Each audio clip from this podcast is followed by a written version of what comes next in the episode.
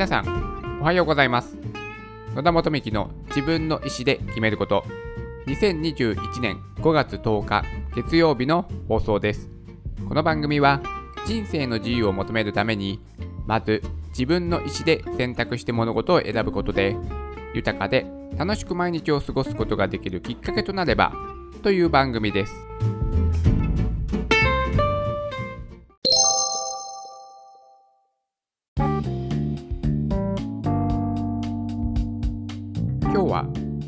Google アプリをカレンダー起点にするのはどうだろうかについてお話をしたいと思います。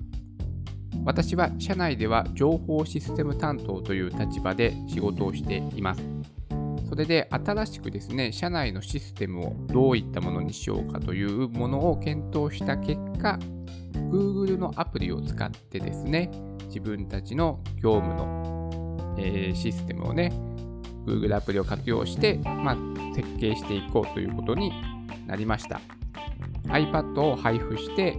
ICT と言われている、まあ、デジタルを使ってですね、なるべく紙ではなくてですね、そういったデジタルの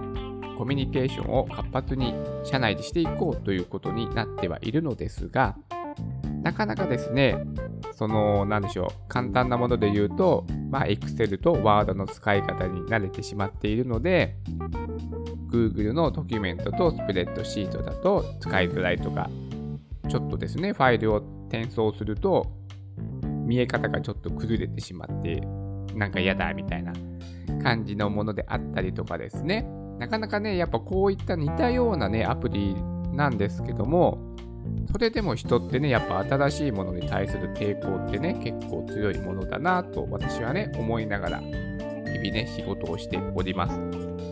そこで、ね、どうやったらね、みんなね、使ってくれるようになるのかなということを、私はね、ちょっと日々ね、考えながら仕事に取り組んでいるのですが、ここでね、一つ気づいたことがありました。うん、なかなかね、こう、社内でね、統一したルール、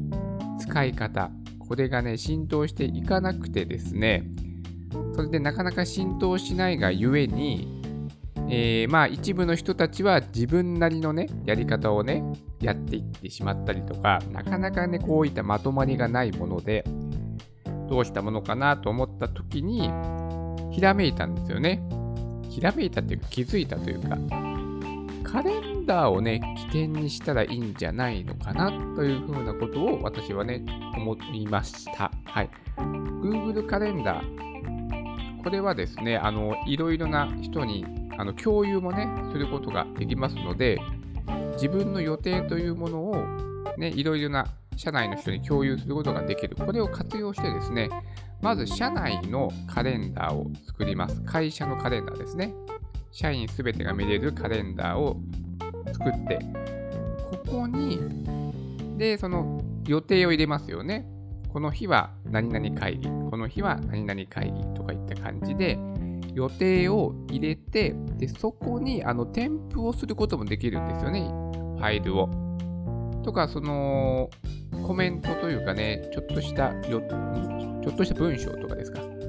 そういったものも書き込むことができるし、あと Google マップと連携すればね、簡単に地図を連携させることもできますし、そういったものの使い方ができるので、あ、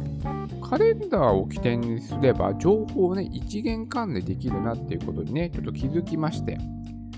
で、ここのね、やり方でやっていこうかなと思ってます。なので、カレンダーの予定に、まあ、会議だったら会議の資料と議事録をもうね、添付しちゃうんですよね。添付するって言い方でいいのかな？まあ、アクセスできるような、あのー、共有リンク。これをね、コピペして貼っとけば、そのカレンダー、あのね、会議、振り返るときとか、あの日のなんとか会議、そういえばちょっとね、あの人の発言が、なんか、こんなこと言ってたけど、正確にはどう言っていたかな、みたいな感じに思ったときに、そのカレンダーの予定に行って、そこに、まあ、添付されている、書いてある議事録のリンクをクリックすると、議事録が見れて確認することができるとか、で、配布資料もそこにあるとか、いった感じで、カレンダーとそれにまつわる資料、まあ、情報、ここを一元管理しておけば、カレンダーにアクセスするだけで、社内の情報に、えーと、派生することができる、まあ、起点となるなというふうなことを思って、あこのやり方なら浸透しやすいかなっていうことに今ちょっと考えをここにね、えー、持ってって今どういった設計をねしようかなということを今ね考えております。なのでと Google のねアプリってねすごくねやっぱ便利なんですよね。なのでいろいろなね便利な機能とか使い方があるがゆえにですね逆にこう何を使っていいのかなっていうことをね、ちょっとやっぱ迷ってしまうなと。それで、まあ、社内で使うアプリを、まあ、絞ったんですよね、それで。絞ったは絞ったんですけども、それでもなかなかですね、うーんね、しっくりくるね、運用がちょっとできていなくて、となると、ここはもうね、一つに絞るしかないのかなと、まず、まずはね。うん。といった時に考えになった時に、で、カレンダーがいいなということになりました。だからカレンダーというアプリ、ここを一つ、ここにもう一つ決めて、もうここのアプリをね、皆さん毎日見てくださいと、カレンダー見てって。うん。その予定から必要な情報にアクセスできるようにしますのでっていうことにすれば、カレンダーにアクセスすれば OK。うん。で、そこで社内で情報が見れて、で、そこの、そこを起点にして、また深い情報に派生していくことができるというものにすればみんな Google のアプリを使ってくれるかなというような考えに今至りました。はい。まあ、一応ですね、社内のアプリを、アプリじゃないや、情報を他に一元管理するために、あの、Google サイト、あの、ホームページ、社内のホームページですね。ポータルサイトを作るために活用はして、そこにね、いろいろな情報を、まあ、日々更新はしているのですが、なかなかですね、ま、そこだとね、ホームページ見るだけで終わってしまいますから、まあ、やってほしいのは Google アプリを使って業務の効率化を図ってもらいたいということなので、じゃそこをどういったものにしていこうかとなると、やっぱカレンダーで飛んで、そこに例えば、何々資料、ね、報告書を出してくださいって言ったら、その Google スプレッドシートで、スプレッドシートじゃない、Google ドキュメントで作ったファイルにあの飛んでいくような仕組みを作れば、もう Google ドキュメントで書類を提出しないといけないというふうなね、ことになるので、もうこれはね、この Google ドキュメントのこの資料で入力してくださいとか、フォームで入力してくださいとか、いったことにつなげることができるので、まあ、カレンダー起点が一番しっくりきそうだなということを今思っております。はい。Google のね、アプリってね、本当にね、あのー、よく知っていくとですね、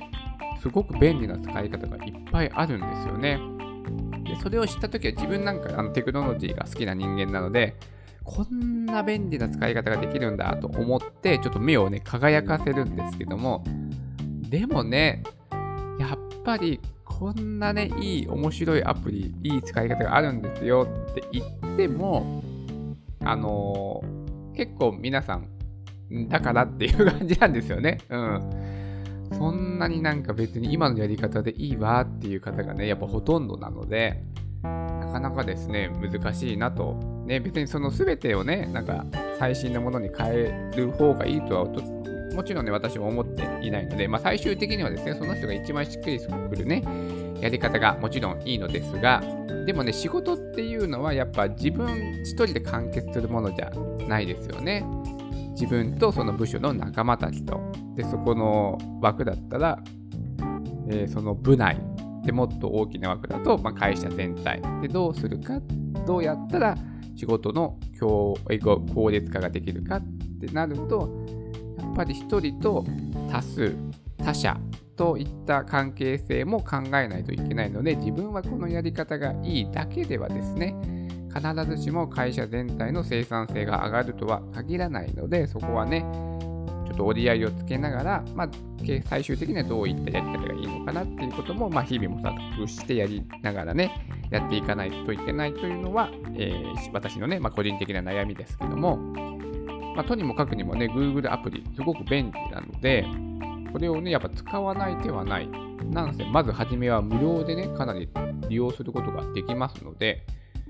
あのね、システムなんてね、開発してもらったら、うん千万っていうね、ものもあるじゃないですか、下手したら。それが無料でできるなんてね、Google さん、すごいなといったところですね。やっぱり Google さんはやっぱ広告費で儲けてる会社だから、こういったことをね、まあ、無料でね、提供しても、他でね、稼ぐことができるのかななんてね、思ったりも思わなかったりなんかして、っていう感じですね。はい。皆さんもね、Google アプリ、すごくね、便利な使い方があります。もちろんね、プライベートでもね、私活用してますし、とてもね、便利なアプリで、結構ね、全然まだまだね、知らない使い方があり、ま、あると思いますので、なんかね、一度ね、えっと、私が勧める本はですね、Google X10 っていうですね、本があるんですけども、それをね、すごく便利な使い方が、はい、書いてありますので、そういった本とかもですね、まあ、ネットとかありますので、ちょっとね、一回見てみるのも面白い発見があるかもしれません。はい、それでは今日も素敵な一日になりますように。